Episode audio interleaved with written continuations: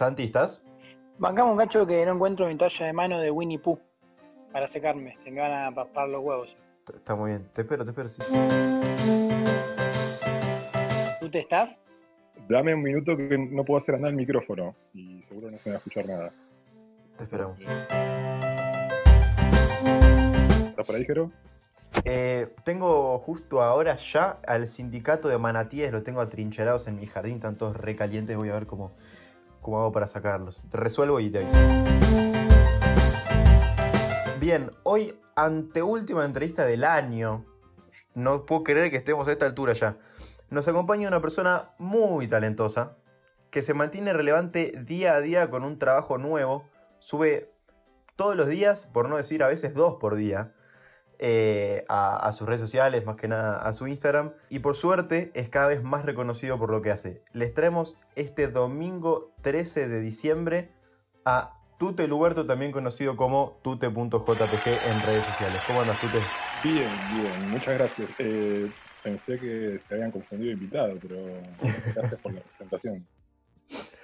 ¿Cómo andas? ¿Cómo, ¿Cómo te trata la vida estos últimos días? Y ahora con un calor terrible y yo soy team invierno, así que Así me gusta. muy bien. Así me gusta. Eh, pero bueno, poniéndole el pecho al sol. ¿Ustedes qué onda? Cuéntenme, no sé, yo sé que la entrevista es para mí, pero ¿de, de dónde son? ¿Qué hacen? Mira, es el primero que nos pregunta. Era la anteúltima entrevista, es el primero que nos pregunta. Qué grande. ¿Viste?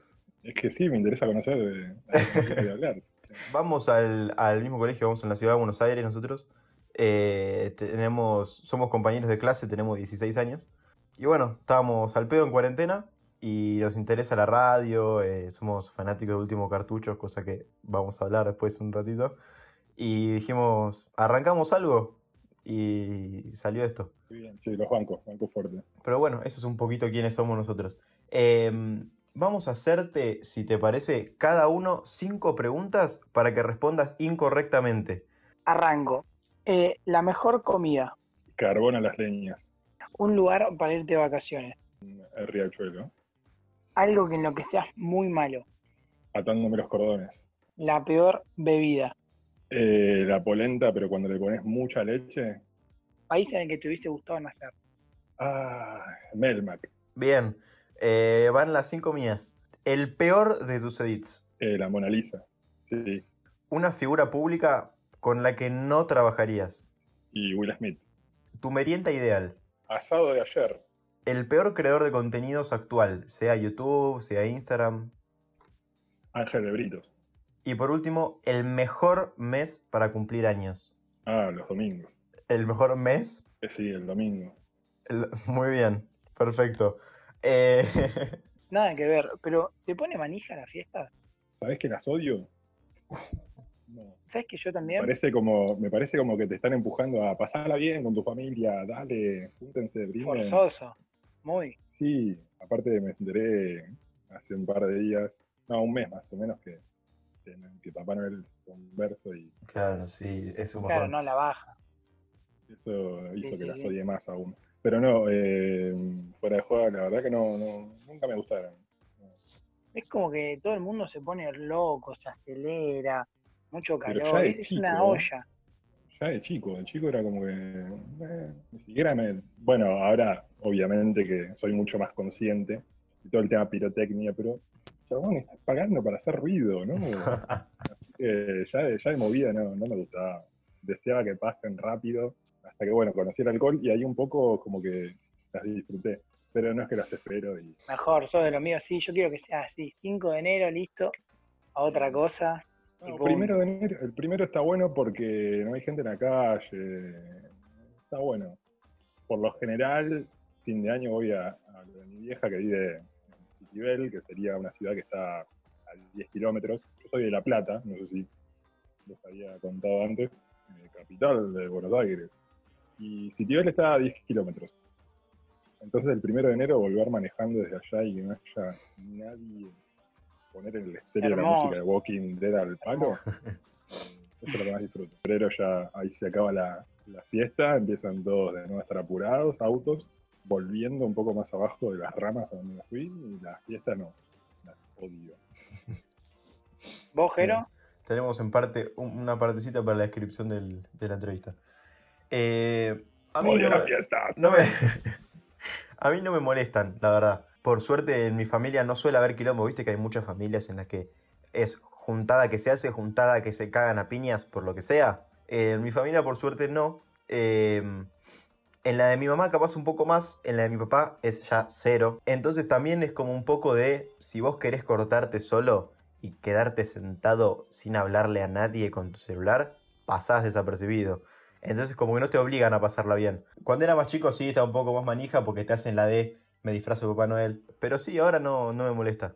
Para nada. O sea, mi, mi alivio es el 28 de diciembre, Día de los Inocentes, que puedo dejarme ser y hacer las jodas que, que me repetimos durante todo el año y decir, ah, Día de los Inocentes, no te vas a, a enojar porque te rayé el auto, che. Salí a patear jubilada, pero dale. O sea, Claro, es como el, el descanso entre las fiestas. claro. Pero si pudiera adelantar del 23 de diciembre al 2 de enero, yo compro. Como Click, la película de Adam Sandler, viste que es el... Sí, pero sin Adam Sandler. Muy bien. Bien, pasamos este prefacio de la entrevista que me gustó mucho a preguntarte directamente a vos. Contar resumidamente para los que no te conocen, eh, ¿qué es lo que haces? ¿A qué te dedicas? ¿Sabes que todavía me lo estoy preguntando yo? Me imagino. O sea, soy fotógrafo publicitario, docente, o sea, doy también clases de fotografía publicitaria, pero es como que mm, hace años y años y años descubrí el Photoshop y estuvo ahí siempre latente como mi PlayStation. De hecho, tiene las mismas, las mismas siglas, PS. Y yo siempre digo que el PS mío es el, el Photoshop. Y gracias a la cuarentena, o sea, digo gracias porque soy de, de buscar siempre el lado positivo. Cae un meteorito y digo, bueno, tenemos brasas para hacer un jueguito. Eh, y gracias a la cuarentena y gracias a la muchísima onda que, que me dieron desde cartuchos, desde todos los que empezaron a sumarse a, a compartir mi contenido, me redescubrí y hoy en día me considero que soy más que fotógrafo, un, un editor. Pero ni siquiera editor, porque editor me suena a estar en una editorial, sentado atrás haciendo algo. Y esto es más de una imagen que me- se me cruza por la cabeza, eh, trasladarla rápido al Photoshop. De hecho, mis Bien. edits tienen mucho de desprolijidad, tal vez que ve- cosas que veo a- una vez que lo subo, porque soy re Mm. manija, lo termino en cinco minutos, lo subo. Cosas que veo al otro día y digo, uy, no, cómo la pifié acá, uy, esta luz está asquerosa. Pero porque son espontáneas. O sea, un edit me lleva 20 minutos, media hora de los que subo. ¿En serio? Sí, se- me ocurre la idea, eh, la veo en la cabeza tal cual. Bueno, no siempre tengo la suerte de llegar a tal cual se me ocurre, pero la veo en mi cabeza y automáticamente no tengo a nadie al lado para contarle. Bueno, está, la tengo que trasladar al Photoshop. Eso era algo que te iba a preguntar. ¿Cuánto tardabas? Pensé que me ibas a decir mucho más. Pero también es verdad que la subís al toque. Siempre estás subiendo un montón y muy rápido. Depende, depende del trabajo y, y depende de la idea, porque hay ideas que sí, que, por ejemplo, un, un retrato que le hice a un amigo, estuve cuatro horas desde que me siento hasta que guardar cómo, Estuve Claro. cuatro horas seguidas frente al Photoshop. No me di cuenta. Pasó volando, música, una cerveza de fondo de, de helado, eh, pero estuve cuatro horas y así han pasado fotomontajes de manija que decir, no, quiero esto. Pero depende más que nada de las imágenes que yo tenga de base. Si yo para armar, porque yo lo que siempre digo es no hago, eh, como decir, arte digital, yo hago Mm. collage. De hecho, si te metes en mi Instagram, en la descripción dice como recortando revistas, pero con Photoshop Sí. porque soy malísimo dibujando. Nunca tuve la facilidad esa de, de tener una mano que se preste al dibujo. Tomé Mm. clases de dibujo, pero bueno, me sirvieron tal vez para otras cosas. Eh, así que lo encaro más que nada como un collage. Yo me meto en Google y empiezo a buscar imágenes y encuentro imágenes que terminan cerrando en lo que sería la foto que me imaginé, tal vez me lleve 15 minutos. Claro. Ahora, si la foto que me imaginé tiene una producción que no consigo en Google con las imágenes para bajar, entre paréntesis, chorear algunas, eh, las tengo que hacer yo. Un sombrero rojo, bueno, tengo que buscar un sombrero, darle color, etcétera. Ahora, si encuentro un sombrero rojo, venga. Claro. Pero volviendo, me, me considero que soy un collageador digital. Perfecto. ¿Te pasó con algún collage o algún edit que o te emocionaste, te pusiste por, por la carga emotiva o que te cagaste de risa haciéndolo? Sí. Eh, no, no puntualmente, no te puedo decir puntualmente porque es como cuando te cuentan un chiste, ¿viste? Que ahora digo, a ver, ¿qué chiste te hizo reír en, en el último mes? Claro, claro. No sé, tal vez no me acuerdo. Pero el 97,3% de todos los edits que hice, cuando se me ocurre la idea me cago de risa, cuando se va formando me cago de risa y cuando la subo me cago de risa de nuevo. Y esas son las que más manija me dan, porque como me voy cagando de risa, digo, no, no, no, esto lo tiene que ver la gente. Así que tac, las subo y bien están hechas. El que me hizo reír un montón es el que le hiciste a, a Luca Friedman, el que está como El Torito Bill. el Dorito Viril. Es increíble, me reí un montón. Sí, sí, sí. Bueno, esa también son posta 15 minutos, 15, 20 minutos. Se me ocurre la idea, lo que tengo tal vez, no sé si como facilidad o tal vez es una patología neurológica que no he tratado, pero se me ocurren ideas y se me ocurren también imágenes de cosas que veo cotidianamente al toque y me río para adentro o me río solo y eso después, bueno, lo traslado al Photoshop. Pero son más que nada, o a- me ha pasado tal vez de escuchar mal. Me dicen casa y escucho caca y eso me dispara una idea. Claro. Eh, pero sí, me río mucho cuando la estoy haciendo en el mediante y después me quedo ahí mirando con chocos a ver qué dice la gente. Y por suerte está, está teniendo mucha repercusión. ¿y de, de- de qué trabajas? O sea, estás con. Ahora en pandemia estás con el tema de fotografía. Eh, bueno, vi que fuiste a sacarle fotos a, a últimos cartuchos el último día.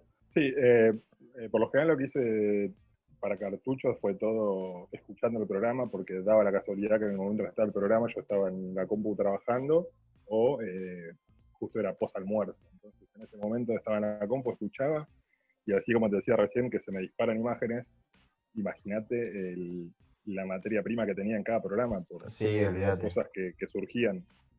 Eh, entonces era escuchar algo, editarlo y subirlo o mandárselo por privado a cualquiera de ellos y se empezaron a, a copar y alimentaron un monstruo que está acá hablando con ustedes. Así que mucha responsabilidad le, les tengo que meter a los chicos de cartuchos que gracias.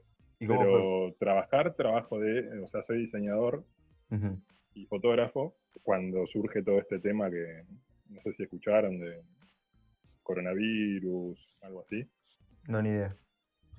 Bueno, es, nada, la cuestión que te tenías que quedar en tu casa. Así que dije, Ah, ok. si me quedo en mi casa, ¿cómo voy a hacerle foto a mis clientes? Claro. Así que ahí me agarro medio como una, como una crisis personal, digo, ¿y ahora qué hacemos? Así que en lugar de, quedarme encerrado a ver, bueno, ¿qué hago ahora con todo lo que, estaba haciendo? Dije, voy a empezar a, jugar un poco. Porque era pensar, maquinar o empezar a, jugar. Bueno, tengo tiempo libre, voy a jugar. Empecé a jugar fuerte con el Photoshop. Ya venía jugando, ahora empecé a jugar más fuerte y me di cuenta que este es mi trabajo. Entonces la fotografía medio que la dejé de lado sin querer, la sigo amando, sigo sacando fotos, sigo quedándome colgado mirando cosas que pasan y sacando fotos con los ojos, como digo. Mm. Eh, pero últimamente estoy metido mucho más en lo que es la edición, eh, animación también, se hace una animación no solo por joder, sino publicitaria, para marcas, o incluso gente también a la que le he hecho eh, montajes y eso, terminó contratándome para hacer cosas personales, ¿no? Claro. Con Rada también, Rada me dio una mano gigante. Lo sigo hace añares, porque dio la casualidad que en un momento se me ocurrió estudiar magia, y el chabón que me daba las clases me dijo, no, sabes que yo le di clases a un chico que venía de Bahía Blanca y te va, te va a gustar porque tiene un, un humor muy parecido al tuyo, y lo empecé a buscar en YouTube, me encantó, y después, bueno, explotó en Instagram y lo seguí, lo seguí, lo seguí en todo lo que hacía, y de tanto romper las bolas de, che, te quiero sacar fotos, quiero hacer algo, quiero hacer algo, bueno, dale, está bien, dale. Vamos, vamos a hacer. Nada, le hice, creo que le hice una caricatura, un montaje, empezamos a hablar, a hablar, y una vez vino a tocar acá La Plata con su banda, justo al bar donde yo era fotógrafo, así que eh, fue como subir cinco escalones en la charla que tenía con él, y bueno, y terminé yéndome de gira eh, para hacer backstage, eh, le hice un, un videoclip para el tema vertical, Lo vi, sí. con cuatro minutos de Photoshop, con- terminé con el, con las retinas en la nuca, pero hermoso, hermoso que, que, me haya confiado ese laburo. Así que no, estoy, actualmente estoy recontento de que sin querer surgió todo esto de que lo que más me gusta y que vengo haciendo, que es jugar con el Photoshop desde hace años, se transformó en mi trabajo. Exacto. Justo te iba a preguntar por Rada porque él también usa ¿viste, el término de jugar, de que él lo que hace es eh, jugar. Y creo que es la clave porque hay que pasarla bien. Sí, sí, comparto muchos puntos con Rada. Cada cosa que dice es como que en algún lado me toca. Y he hablado con él, no sé, con, estamos de gira, le he compartido lo que es cosas de mi vida privada y es como que siento que en algunos puntos tocamos y, hace que, tenga mucha más empatía por, por, él, con su contenido y por, cómo es como persona, ¿no? Entonces, el tema este que te estés haciendo más conocido y qué sé yo, eh, vos se lo adjudicás, aparte de a tu laburo, a que se hayan copado, ¿no? Eh, la gente con la que trabajaste o a la que le hiciste edits medio desinteresadamente en compartirlo y, todo eso. Sí, ahora empecé a tomármelo como un laburo. Eh, ponele en, en, abril, cuando arranca la pandemia, yo estaba en 2.000 seguidores más o menos. Y ahora estoy en 12.000. Claro, explotaste. Y fue justamente ese quiebre de, bueno, voy a empezar a jugar un toque en el Photoshop, pero nunca he apuntado a, bueno, quiero laburar de esto. Ahora sí, obviamente. en ese momento era más como canalizar y hacer otra cosa y, y, siempre digo, a mí no me gustan los videojuegos, pero no porque, porque no, no, nada, qué asco, soy diferente, no me gusta. Me aburro con las partidas largas y eso. Capaz que juego Counter-Strike, Among Us y nada más, porque son partidas cortas. Claro. Soy re ansioso, una partida larga y eso, no, una historia de juego, no, De hecho, series de Netflix sobrepasan 30 minutos los capítulos y ya me da paja. Así que lo tomé como mi videojuego del Photoshop. Y canalizando, canalizando, me di cuenta que bueno, acá había una herramienta y que me permitía laburar de una manera más cómoda y, poder estar mejor incluso que antes de la pandemia. Yo quería saber, ¿por qué decidiste eh, o, cómo se te dio por decidir ser fotógrafo? Sí, fue también casi sin querer. Las cosas, las cosas que me, que me re llevan ahora y me remotivan fueron sin querer.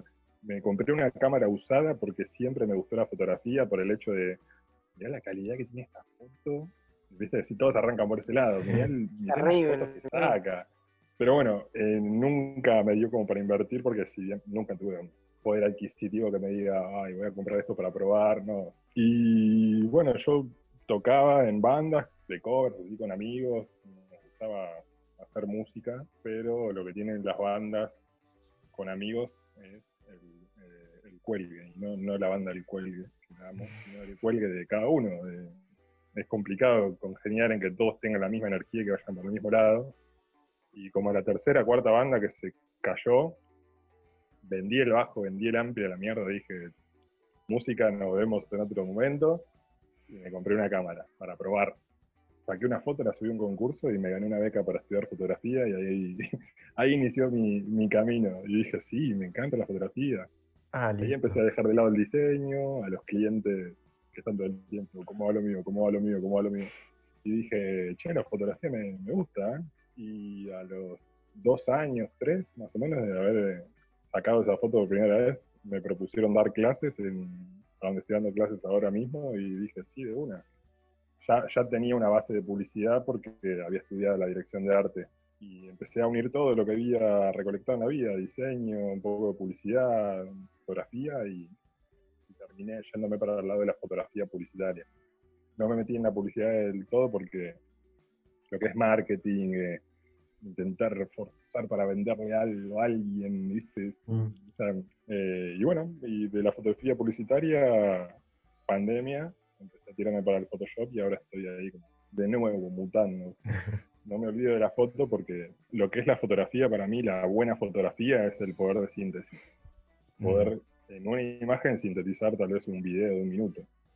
La persona que ve la foto se empieza a imaginar qué pasó en esa historia y mientras mejor esté hecha la foto, el, relato está mejor también, ¿no? O, le podés transmitir algo más claro. Así que de vez en cuando veo cositas por la calle. Ahora me compré una, una cámara Sony de las chiquititas, así que es mucho más portable. No te que andar con el fotógrafo ese que dice robame. Así que puedo sacar un poco de fotos espontáneas y, y estoy retomando ese lado de la foto, pero no tan laboral, sino más bien eh, lúdica.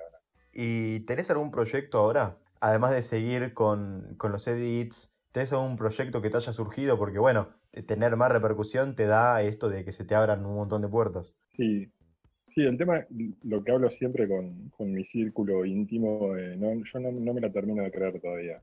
Claro. Ay, tengo mucha repercusión. Yo sigo haciendo las mismas cosas, de hecho, muchísimos edits no salen a la luz porque yo hago el edit y lo mando, por- lo mando por privado a quien lo edito. Por ejemplo, no sé, del programa tal vez de cartuchos se han visto un 50% de las cosas que he hecho, porque hay muchas que se me ocurrían, las mandaba al toque y era nada más la mando para que veas lo que se me ocurrió. Entonces como que todavía no me termino de creer esa, esa parte de la llegada que estoy teniendo. Pero sí, eh, tengo un proyecto que lo vengo pateando un poco porque había empezado por un lado, ahora por el otro, pero voy a empezar a hacer edits en vivos desde Twitch. Que hoy Epa. Twitch es todo, bueno, eh, estoy todo el- cada vez que me meto, porque soy medio fanático de, de Twitch, es mi radio por las noches. Tengo un par así de, de canales que sigo y, y es como que ya son la compañía de la noche para ponerme a laburar. Y siempre busco Photoshop, Photoshop, y no hay nada de Photoshop en Twitch. Así que estoy remanija, estoy, bueno, me estoy armando un poquitito en seteo, tengo que hacer un micrófono bueno. Después seguir, seguir jugando al Photoshop y a ver qué puertas se van abriendo. Somos, nosotros somos muy fanáticos de Últimos Cartuchos. Y bueno, queríamos saber cómo fue para vos el último día estar ahí. O sea, siempre veía que ellos resubían a, su- a la historia eh, los edits que hacías y que al aire te mencionaban, que ya debe ser un montonazo. Pero además, estar ahí en la despedida, no sé, ¿cómo, cómo fue? ¿Lloraste? ¿Lloraron ellos? ¿Lloraron todos? ¿Qué pasó? Fue, fue medio raro. Yo siempre que voy a hacer una cobertura de foto trato de ser invisible, de no, no, no repercutir en lo que es la, la escena, entre comillas, para que siga su, su curso natural, ¿no? Eh, así que lo vi más bien como un espectador, como cualquiera que lo vio desde casa, pero, pero ahí a, a dos metros de ellos. Sí, fue, fue re loco. Tal vez no, no me pegó tanto porque mi cabeza me rehuso a pensar que fue el último programa. Claro. Tal vez sí sea, tal vez no, pero es como en mi cabeza digo, no, no, no, no sé, no pueden separarse porque... Pero bueno, y ellos los noté como en, como en la misma, como que no estaban en ese plan de listo, hoy es el último ya sabían que era el último, entonces la última semana fue bien arriba y ese último programa eh, se cagaron de risa todo el programa. Todo el programa eh, y fue, fue hermoso vivirlos de adentro. Después cuando salen a la vereda, ahí sí, como que relajaron y sí, hubo, hubo varias lágrimas. El Torito estaba, estaba para atrás, pobre, estaba muy emocionado, Vicky también. Eh, bueno, a Miguel no, no lo vi porque estaba barbijo, anteojo negro, gorra, pero calculo que estaba un poco emocionado y, y Pincho también. Bien, para finalizar esta entrevista, de nuevo la anteúltima del año, vamos a hacer una última pregunta. Esta se la hacemos eh, a todos los invitados, una por cabeza. La pregunta que yo le hago a todos nuestros invitados es, ¿cuál es, si tenés, tu palabra favorita? Por lo Juan perfecto. Por Mi palabra favorita de séptimo grado. Así te lo digo. Te juro. Me encantaba. joder. Hermoso. Pero no sé, tiene como un transforme como se está transformando, ¿viste? Perfecto. No sé, Sí, sí, sí, tal cual. Tal cual, hermosa. Eh, mando yo. La mía es, ¿qué preferís saber? ¿Cómo o cuándo te vas a morir? yo creo que cómo. Pues saber cuándo es como que le quita un poco Claro. el chiste. No, y te pones re ansioso, o sea, te pones a contar los días, yo me moriría de ansiedad. Sí, sí, yo creo que me pego un tiro antes, porque digo, no, pará, tanto. Sí, obvio. Sí, Olvídate. no, no. Vamos, Bueno. sos, sos de los míos, bien. El cómo, bueno. y ojalá sea algo épico, tipo, no sé, un, un dinosaurio, algo. Bueno, lo dejamos por acá. Te agradecemos, Tute, por tu tiempo, por la buena onda. Otro que se copó, que no esperábamos que se cope, pero lo tenemos acá. Eh, esperamos que también hayas pasado muy bien vos. No, excelente chicos, muchísima buena onda, así que les agradezco a ustedes también. Nos vemos el jueves con el último episodio normal del año, o me equivoco. Digo bien. Exactamente, sí. Bien, nos vemos. Abrazo grande a todos. Pero para ustedes.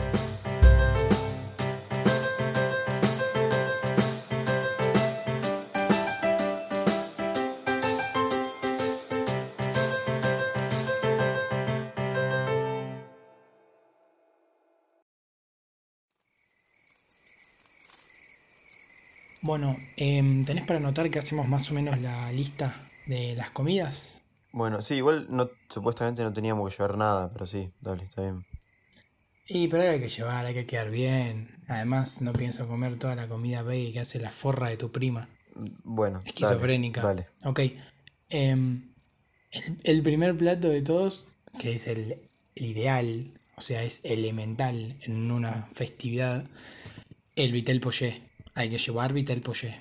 Eh, sí, ok. Eh, ¿Es algo que acabas de inventar vos, el Vitel Poché? Ah, vos sos un cabeza de tupper. No, el vitel poché es el que se come en todas las fiestas. Es eh, la comida típica del gordo de Papá Noel y Año Nuevo, que no tiene figura por... Lo que me como yo en todas las fiestas es un garrón grande como una casa.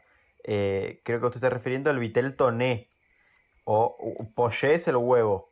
No, no, no, Sí. no. Vos tendrás ganas de comer huevo. Yo estoy hablando del vitel poché. Es otra cosa. Va, no importa. Vos anótalo, anótalo. No importa. Lo noto bien, sí, dale, a ver. Buah. Segunda comida.